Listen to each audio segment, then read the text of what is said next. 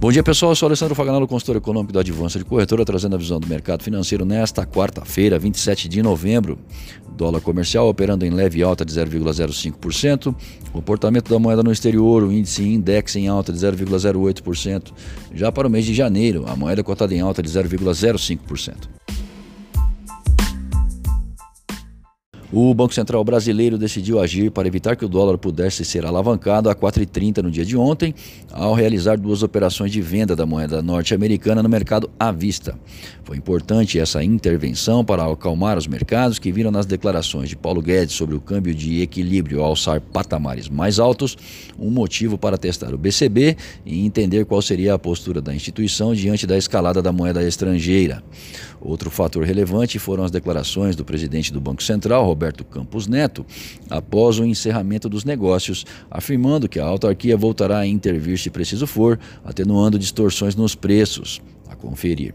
A disparada do dólar pode ser fator preponderante a provocar alta nos preços, mesmo que esses efeitos não sejam sentidos imediatamente. Todavia, se o movimento perdurar, a desvalorização do real pode causar essa percepção de pressão adiante.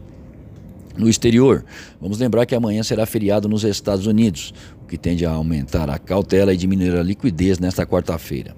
Na agenda americana, temos uma série de indicadores previstos para sair a partir das 10h30 até as 16 horas.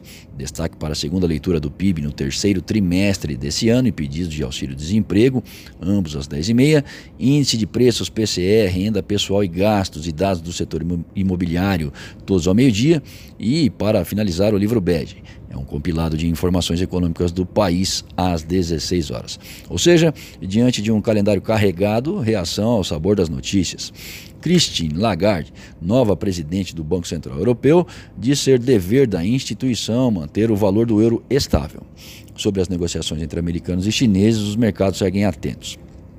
E após o STF mudar seu entendimento sobre a prisão em segunda instância, que vem libertando presos e condenados diariamente, e devido à mais alta corte do país decidir recentemente anular uma sentença de Curitiba e determinar que réus não colaboradores devem apresentar defesa após os seus delatores, e nesse caso analisado, o réu delatado apresentou suas alegações finais simultaneamente aos delatores, o TRF4 decide sobre a nulidade do processo no caso do sítio de Atibaia, a qual o ex-presidente Lula foi condenado a 12 anos e 11 meses de prisão.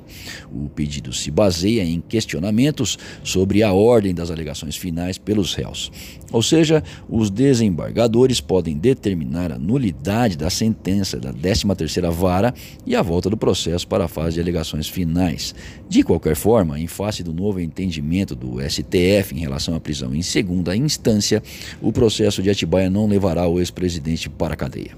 Enquanto isso, Lula segue discursando ao seu público, instigando o povo a grave perturbação da ordem ou ameaça de sua erupção com a finalidade de causar instabilidade política no Brasil, fato que não tem sido muito valorizado pela imprensa.